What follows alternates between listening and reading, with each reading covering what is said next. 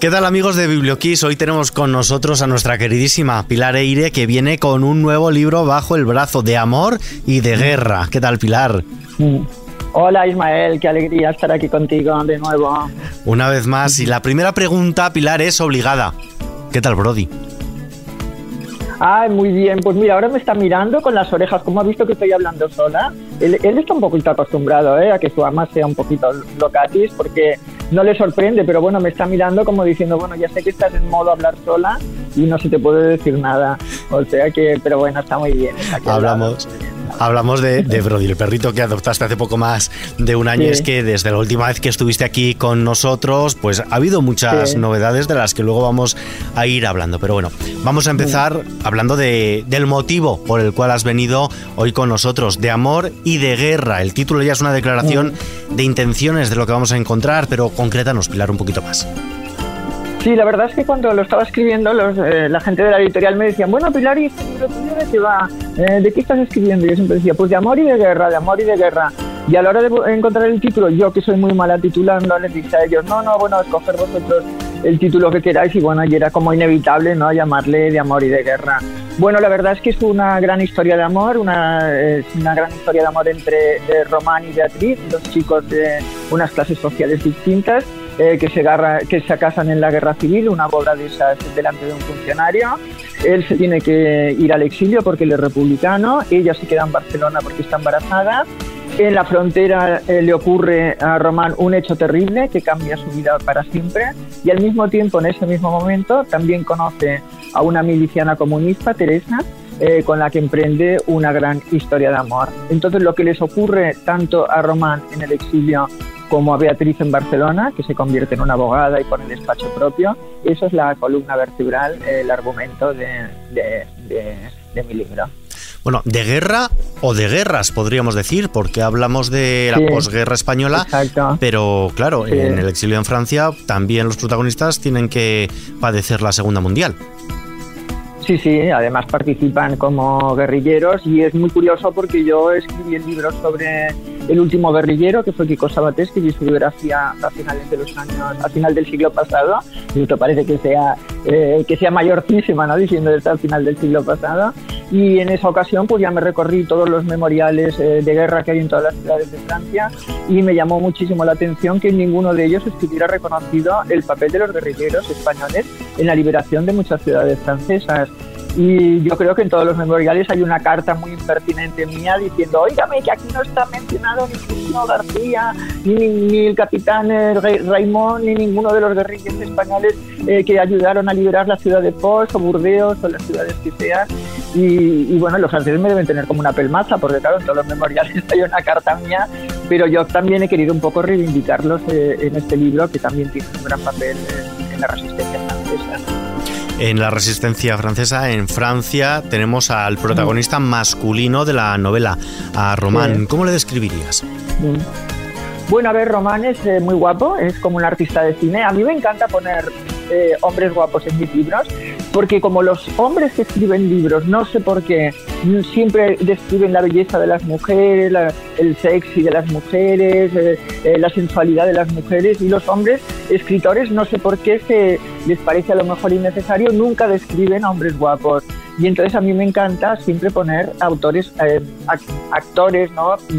Em, protagonistas muy guapos en mis libros, hasta el punto de que yo ahora estoy enamoradísima de Román. Yo sé que no existe, ¿eh? no hace falta que me lo digas, ¿eh, Ismael? Sé que esto es una locura, pero, pero de verdad que el día que encuentro un hombre como, como Román, eh, lo dejaré todo para irme con él.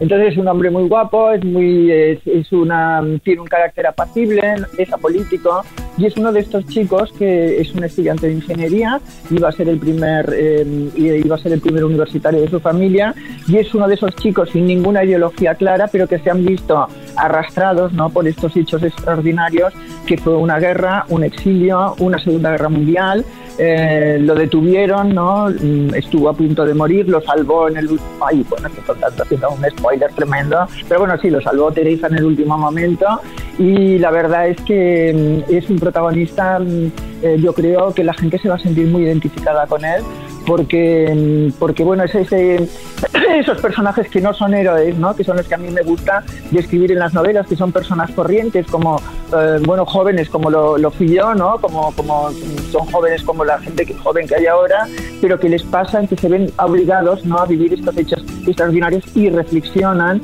¿eh? y estos hechos les influyen ¿no? en sus vidas, y, bueno, y al final eh, son los que realmente ayudan a explicarnos cómo, cómo las cosas que pasan. A mí no me gustan las, las historias oficiales, ¿no? A mí me gustan las notas a pie de página, esos personajes pequeños, ¿no? Los etcétera.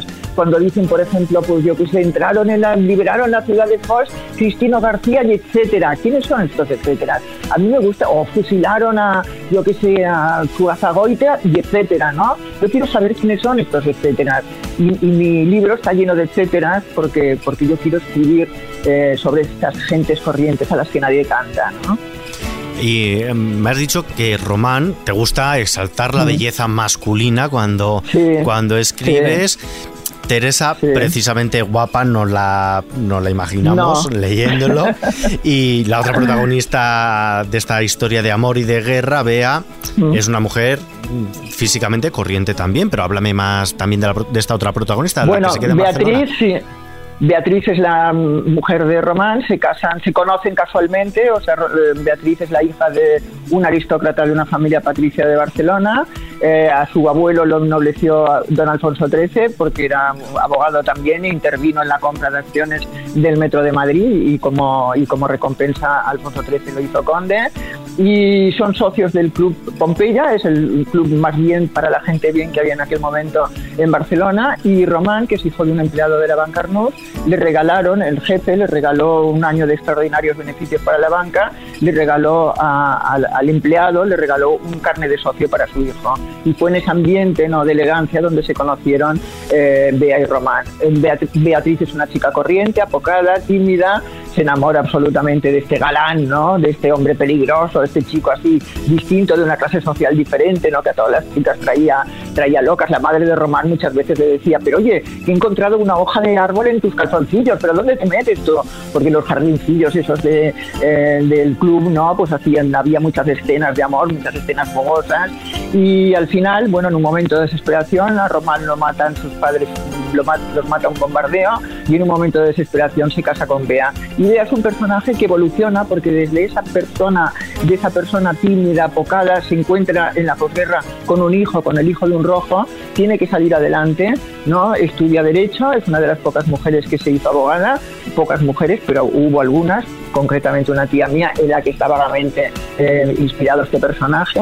Ella eh, pone despacho propio, intenta robarle los clientes a su padre, ¿no? como hacen todos los hijos de abogados que ponen despachos independientes, no lo consigue y al final eh, está su, despacho está al lado de un mercado, del mercado de abastos, un mercado que todavía existe, el mercado El Ninot, y entonces va parada por parada, ¿no? dejando su tarjeta y al final pues se gana una clientela y tiene una nueva vida y se abre paso en esa España de los años 40, se abre paso como abogado, porque en aquella época se decía abogado, ¿eh? las mujeres no abogadas. Y entonces yo he querido respetar ¿no? la nomenclatura de la época y mis, editoras obviamente me lo, me lo, corregían siempre, decían, ¿se dice abogada? Yo no, no, no, que yo estoy hablando como en los años 40. Y entonces yo creo que el personaje de Beatriz, que también rehace su vida, ¿no?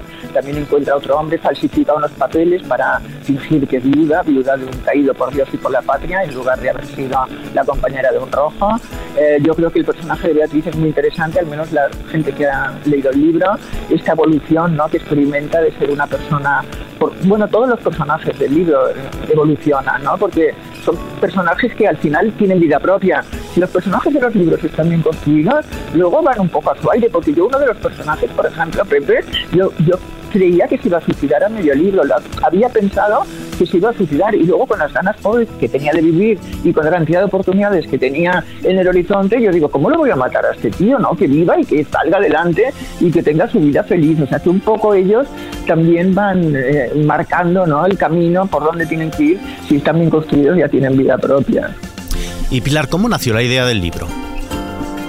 Pues mira, nació de una forma muy curiosa, porque yo estaba hablando con un amigo mío y este amigo me contó, dice, oye, ¿tú sabías que mi abuelo eh, era un chico normal, era un estudiante de ingeniería, pero en fin, era republicano, se tuvo que ir al exilio y desapareció. Pensamos que había muerto, mi abuela falsificó eh, los certificados de defunción, rehizo su vida, eh, se volvió a casar y al cabo de unos años, cuando mi amigo ya había nacido, ya tenía 10 o 12 años, resulta que lo encontraron, que total estaba viviendo a 100 kilómetros de la frontera franco-española.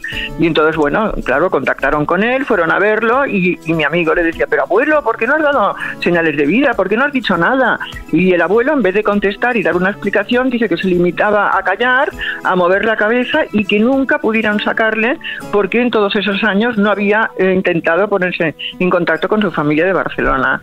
Y a mí esto pues me atrajo, ¿no? Me pareció como novelesco, ¿no? Esta especie de misterio de qué pasaba por las cabezas eh, de estas personas. Luego, bueno, claro, hubo eh, mucho recuerdo familiar. Mi padre estuvo en prisión durante los tres años de guerra condenado a muerte, ¿no? También como uno de los personajes del libro. Eh, claro, cuando llegaban a la, todas las mañanas iban con la lista de los fusilados, los que tenían que fusilar ese día, y mi padre solo descansaba cuando llegaban a la letra E, ¿no? Y decía, tengo 24 horas más de vida, y tampoco nunca me habló de eso, jamás. Yo me he enterado de todo esto por mis tías o por cartas que luego, eh, cuando murieron mis padres, me encontré que habían guardado, o por otros documentos, ¿no? He buscado también en hemeroteca, en fin, están todas las hemerotecas digitalizadas y es fácil acceder a documentos oficiales. Bueno, me he enterado por, por una reconstrucción paralela y, yo quiero saber qué pasó en esa gente joven, esos chicos 19, 20, 21, 22 años, 23 años, eh, que se vieron arrastrados a una guerra que seguramente eh, ni siquiera entendían. A mí cuando me dicen, bueno, en todos los bandos hubo luces y sombras, yo siempre digo, ¿cómo en todos los bandos luces y sombras? ¿Qué manera de quitarse la, la, la culpa, ¿no? ¿Qué manera de repartir la culpa? No, por favor, los que sombras hay en todos los bandos, porque sombras son los de arriba, son los políticos, son los militares, son las fuerzas económicas, esos señores de gris que son los que manejan los hilos del mundo. Esas son las sombras. Y todas las víctimas, por favor, esos son luz, todas las víctimas de uno y otro bando. Esos 60.000 muchachos de la Quinta del Biberón que no tenían todavía ni siquiera 18 años que murieron en el Montsec cuando la guerra ya estaba perdida, todo el mundo sabía que habían perdido la guerra. Los lanzaron ahí, murieron contra los parapetos. Es que es que es que eso sí que esas dos carnicerías 8 millones de personas que murieron en la Segunda Guerra Mundial. ¿Qué, ¿Qué, sombra hay en estos muchachos de 18 años que no sabían ni siquiera por qué luchaban? No, no, aquí repartir la culpa entre unos y otros, no. Yo, para mí, está muy claro, después de todo lo que he escrito eh, sobre la guerra, la posguerra, porque he escrito varios libros sobre, sobre este tema y he investigado bastante, yo te puedo decir que yo sé muy, tengo muy claro dónde están las sombras y dónde están las luces. Eh, sobre toda esta documentación que has hecho sobre la España de, posguerra también, por tu propia historia familiar, como nos acabas de contar. ¿Qué era peor? ¿Qué estaba peor visto en aquella España franquista de posguerra? ¿Ser republicano o ser catalanista? Bueno, ser catalanista, o sea, desde luego, cuando el, bueno, Franco lo dijo, ¿no? Dijo, dijo, es que los catalanes son peores que los rojos porque son antiespañoles, ¿eh? Esto de ser antiespañol para él era lo peor, era lo más perseguido, o sea, esto de que quisieran romper, bueno, que esto, o sea, el hecho de ser catalanista, de creer que tu patria era distinta y querer estar separado del resto de España, para Franco era lo peor y tuvo siempre un gran empeño en perseguirlos, ¿no? Eso era, y era lo que más ocultaba ¿no? Y, bueno, llevó comportamientos vergonzosos. Ahora todos los que presumen de un pedigrí de catalanista desde varias generaciones, pues eran los que se levantaban brazo en alto en el liceo, ¿no? Cuando venían los capitostes desde Madrid y ponían la foto de Franco y cantaban el cara al sol y levantaban el, brazo en alto y decían, José Antonio presente, ¿no?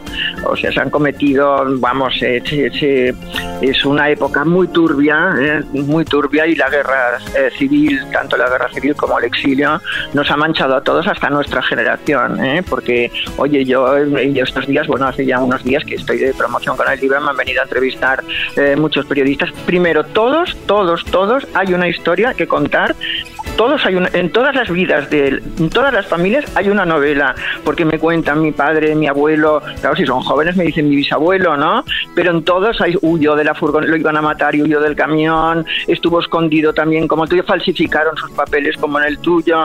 En todas las familias de este, de este país somos herederas de la guerra civil. A mí cuando me dicen, hombre, otro libro de la guerra civil, digo, es que no tendríamos que escribir de otra cosa que no fuera la guerra civil. Es que ahí estamos todos, o sea, estamos todos implicados. Nos, para bien o para mal, nos ha manchado, nos ha, nos ha, nos ha mm, modificado a todos, ¿no? Yo, yo por mi nacimiento soy heredera de uno de los bandos, ¿no? Del bando de los ganadores y luego mi conciencia me ha hecho heredera del otro, o sea que yo puedo hablar eh, con bastante eh, conocimiento, ¿no? De, no con objetividad, porque los periodistas sabemos que esta es una palabra que no existe, pero con bastante conocimiento de los dos bandos. Y como periodista y también como escritora, ¿te consideras en parte notaria de la historia? Bueno, yo pienso que tengo muchas cosas que contar, te digo la verdad, porque mira Ismael, yo no sé de muchas, hay muchas cosas que yo no sé, hay el, el campo es vastísimo, el caso de las cosas que yo conozco, el campo de las cosas que yo conozco es inmensamente grande, pero las cosas que yo conozco, las pocas cosas que yo conozco, las conozco mucho, ¿eh? porque me documenta, por, primero soy mayor y llevo muchos años documentándome, he escrito muchos libros, he escrito 23 libros, he escrito centenares, millares de, de artículos, he escrito muchísimo sobre esa época que me interesa muchísimo. Mi biblioteca creo que es muy valiosa, ¿eh? no porque tenga libros bueno, sí, son libros caros, porque a lo mejor algunos los he tenido que traer desde Australia. El libro en sí era barato, pero los portes me han costado bastante dinero. Pero tengo ejemplares únicos, tengo, mm, bueno, concretamente en el libro, en, De Amor y de Guerra, sale un episodio a finales de, eh, al final del segundo capítulo, un episodio tremendo, un episodio terrible, ¿no? Que yo lo tengo documentado en el año, en un, en un ensayo histórico de Carlos Rojas del año 1972. Yo creo que muy pocas personas lo tienen este documento. Y es una historia verídica real que no ha sido, ha sido ocultada y no ha sido reflejada después en ningún otro libro, en ninguna biografía del, personaje. Al el personaje le han cantado poemas, le han escrito biografías, le han hecho canciones, Alberti le cantó y, tiene ese hecho terrible que mancha, lo mancha de una forma total y absoluta su, su biografía. Y yo lo he contado en De Amor y de Guerra. Una biblioteca que además podemos ver en tu despacho, en tu, en tu casa de, Barcelona, porque ahora me estoy guiando hacia, vamos a dejar un poquito el libro de lado, hacia otra de tus novedades, es que te nos has hecho youtuber, Pilar. Sí, sí, sí, sí, sí. No, no. Tú no sabes lo contenta que estoy con mi nueva actividad de youtuber. Bueno, además, no sabes la repercusión que tiene. Es que la gente me para por la calle porque ha visto mi YouTube. De verdad, pues más que por todo, o sea, por todo lo demás. Y, bueno, no sé, estoy. Yo, bueno, yo salía cabreada de todos los programas de televisión, ¿no? Salía enfadada. Yo decía, ostras, mira, no vuelvo más. Mira, he venido porque son amigos míos, pero no vuelvo más, ya no vuelvo más. Y al final mi hijo me dijo, oye, ¿por qué no te haces YouTube, youtuber? Yo digo, es que no, no sé qué es, y no sabré hacerlo esto, pero ¿qué es?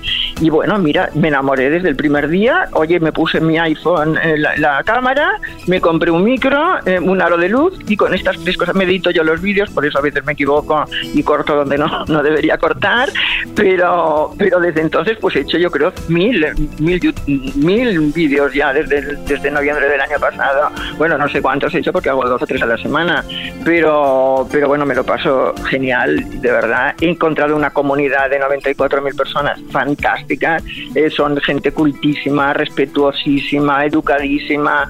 Eh, bueno, estoy, no sé, estoy llena de proyectos, bueno, es que me encanta, me, lo paso genial, de verdad, me, encanta. Y además la, agilidad con la que subes contenido lo hemos comprobado en las últimas semanas por la triste desaparición de, pues de María Teresa Campos o, de, o de María Jiménez y al momento ya teníamos tu crónica de, 15, 20 minutos en Al aire de Pilareire. Vamos a dar el nombre contándonos, pues, cómo viviste tú la vida junto a, junto a ellas y junto a otros muchos personajes. Bueno, es que mm, quiero poner, como quiero hablar de lo que quiera por primera vez, entonces quiero hablar por una parte de mi vida profesional, que es una vida profesional muy rica porque he trabajado en muchos sitios desde hace muchos años. Y concretamente en los años 80 trabajé en la revista Interview y hacía entrevistas. Y hacía dos o tres entrevistas a la semana. A veces tenía incluso que publicarlas con, con las iniciales porque, claro, me decían, oye, claro, con pseudónimo no, pero con las iniciales P, porque, claro, me decían, ostras, parece que la revista, eh, bueno, tampoco quedaba bien que hubiera tantas piezas firmadas por mí, ¿no? Y, y mi madre en esa época, mi madre pues guardaba, le hacía ilusión y guardaba las carpetas, se recortaba y todas estas cosas que hacen las madres y, y por eso tengo todo ese material que lo utilizo, pues no sé, pues quiero hablar de Luis Miguel Dominguín, pues le dedico un vídeo recordando todas esas entrevistas. Y entonces yo quiero siempre enseñarlas, claro, yo no sé hacer eso de insertarlos, eso que me dicen, ay, ¿quién tendrías que poner? Yo eso no sé hacerlo, pero sí que las enseño para que la gente no crea que lo que yo estoy contando me lo estoy inventando en ese momento. O sea, son cosas que me han contado ellos, digo la fecha, enseño la revista, los titulares, ¿no? que también se leen, para que vean que es verdad todo esto que explico. Luego, por otra parte, está mi vertiente de, de la familia real, ¿no? Pues claro, estoy al tanto de las últimas novedades, de cada cosa que pasa y hago siempre un vídeo siempre que hay novedades. Y luego, pues claro, mi instinto de periodista me lleva a que cada vez que pasa algo, algún suceso y tal, me vengo corriendo a casa, a veces estoy en el gimnasio o estoy donde sea, me voy corriendo a casa, me maquillo así de cualquier manera y me pongo delante de la cámara, hago un pequeño guioncito porque tengo mucho respeto por los eh, por la gente que me escucha y no quiero estar improvisando diciendo tonterías, me hago un pequeño guioncito y luego pues mira, me pongo, me pongo a hacerlo y disfruto y me lo paso muy bien. Y esa naturalidad es precisamente, Pilar, lo que, lo que engancha a los que estamos al otro lado de la pantalla y has pronunciado las palabras mágicas también, familia real. Tienes varias, varias biografías, una de ellas sobre la reina Victoria Eugenia, Ena, que se va a ver a la tele. Sí, sí, sí, estoy muy contenta. Se va, ya se ha empezado a grabar, a rodar, cosa que eso ya me dice que va adelante el proyecto porque la verdad es que me han, a lo largo de mi vida me han comprado varios derechos de varios libros que luego al final por H o por B no, no, se han hecho, ¿no? Pero en estos sí ya se están grabando, ya están los actores, eh, los guiones son fantásticos que son de Javier Olivares, eh, son a partir de mi libro, pero los guiones son excepcionales, de verdad son seis episodios brutales porque Javier es historiador, conoce mucho además a, las mujeres, ¿no? Escribió la serie Ena, por ejemplo, la, eh, la, vida de... Ay, perdona, Ena, Isabel, la, de la reina Isabel la Católica, ¿no? que es una serie magnífica, la hizo él, o sea que los personajes de mujer los hace muy bien, los entiende muy bien. Y bueno, yo estoy encantada, la verdad, tengo muchas ganas, creo que no sé, por una parte me dicen que igual se estrena en primavera y otros en otoño, o sea que, que no sé, pero, pero bueno, estoy contentísima. Estaremos muy pendientes de las fechas, pero otra cosa que te quiero preguntar, Pilar, es que te vi ayer en redes sociales, a ver, ¿cómo es eso de ir paseando por la calle y de repente ver tu cara en un autobús? Ostras, sí, sí. Fue, Ismael, fue brutal, te lo juro, de verdad, ¿eh? Porque además, claro, yo he estado toda la semana en Madrid, entonces no lo, vi, no lo he visto. O sea, que decir, el, este autobús está, es el tranvía de Barcelona de la Diagonal, que además es el que coge todo el mundo, y la verdad es que no lo había. La gente me decía, oye, me parece que te he visto. Además, nadie me lo decía muy claro tampoco, ¿eh? no te creas. Mis primas me decían, ¿es posible que este, tu cara está ahí en, un, en una. Y yo, sí, sí, soy yo, soy yo, ¿sabes? Como el Joey de Friends, el que dice, soy yo, soy yo. Y entonces, nada, y entonces fui, eh, bueno, lo vi ayer también en directo, o sea, lo vi también por primera vez ayer. Y bueno, fue muy bueno porque eh, habían hecho una acción en la editorial que era muy bonita, ¿no? Que era eh, que repartíamos rosas a la gente que bajaba del, del tranvía, ¿no? Repartíamos rosas con el esto con un capítulo del libro, con el móvil podías acceder a un capítulo del libro y una pequeña fotografía del, del este. Y me dijeron, ¿quieres entregar tuyo? Como soy tan osada y tan atrevida, digo, sí, sí, pero bueno, las dos primeras, de verdad que fue aquello de decir, ostras, eh, le di a un sacerdote, a un cura uno, y me dijo, váyase, aléjese, no me dé ninguna rosa, no quiero saber nada. Y yo casi me puse a llorar, yo digo, ay Dios mío, pero no, no, y me convencieron, no, no, que la gente es muy maja y tal y cual, y sí, la verdad es que luego lo di, dimos las rosas, y bueno, pero ver mi cara ahí me pareció, bueno, no sé, yo dije, ostras, que es que si mis padres ven esto, es que si resucitan y ven esto, es que se vuelven a morir porque, de la emoción, porque, porque bueno, esto es una cosa única que es, bueno, no sé, solo, supongo que solo la gente que nos ha pasado lo puede entender, ¿eh? pero, pero fue muy emocionante, no sé, fue como una recompensa a toda una vida de trabajo, no sé. Y hablando de, de verse y de, y de recompensa también a una vida de trabajo, ¿cómo fue ese momento en el que viste tu invitación en Polonia?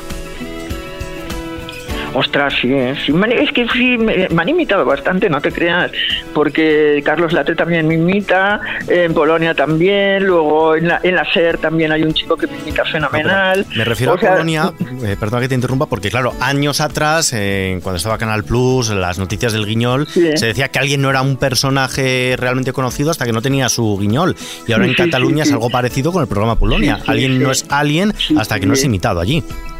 Sí, sí, sí, sí, no, no, la verdad es que cuando salió, bueno, también me lo dijeron, ¿eh? porque yo también estaba afuera, y también me lo dijeron, bueno, ahora se pueden recuperar los programas, y me hizo una gran... Bueno, Polonia me encanta el programa, tengo que decirlo, que me encanta y lo bien que hace. Y no he conocido a nadie que se haya ofendido, bueno, no sé, a lo mejor no los, es que no los conozco, ¿no?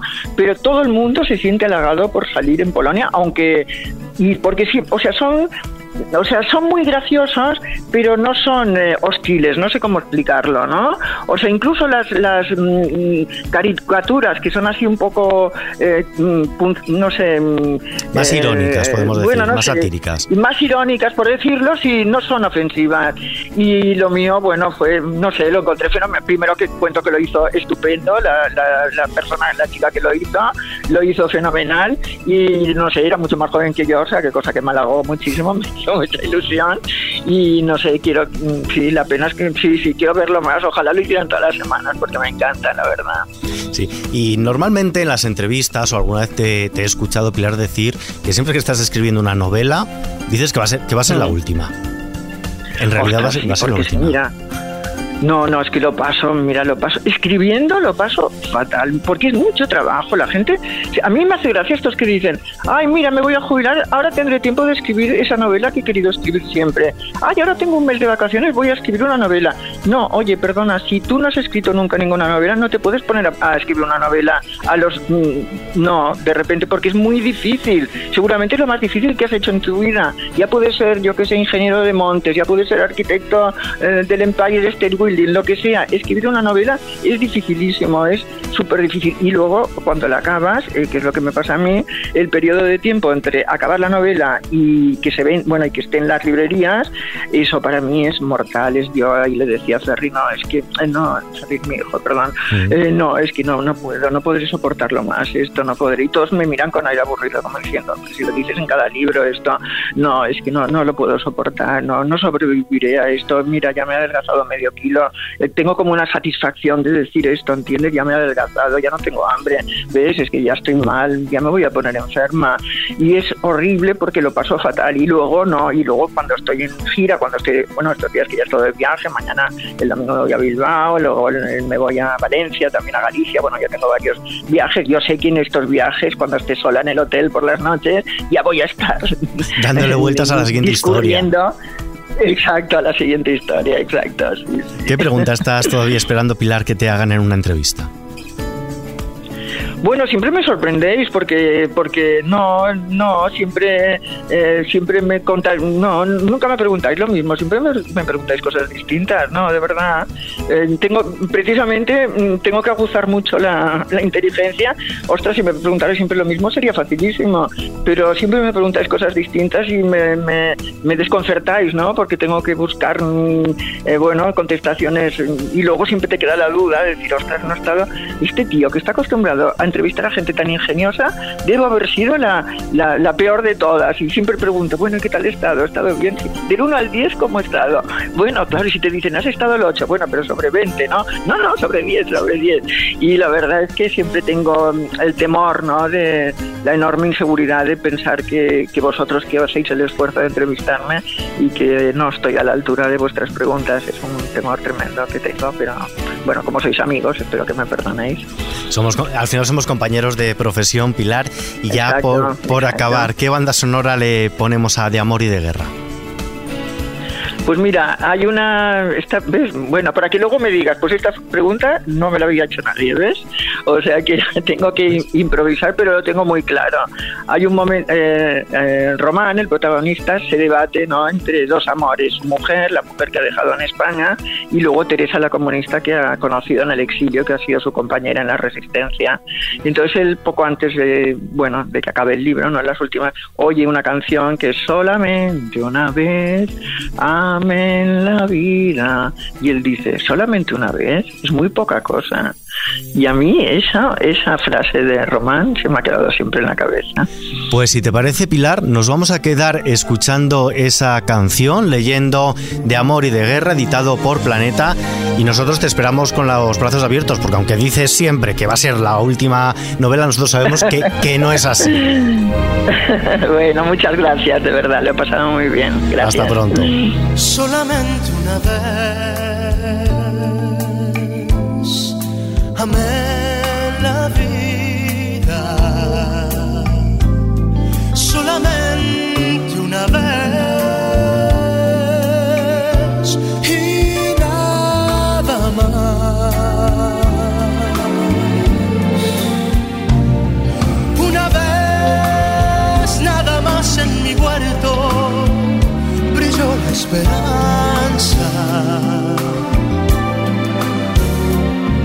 esperanza que alumbra el camino de mi soledad.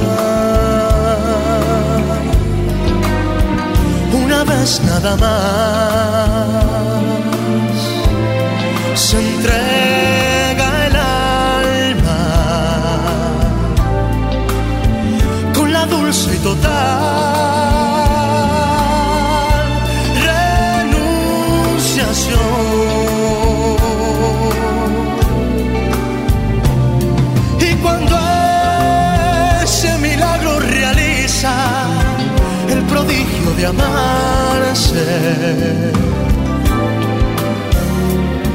hay campanas de fiesta que cantan en el corazón.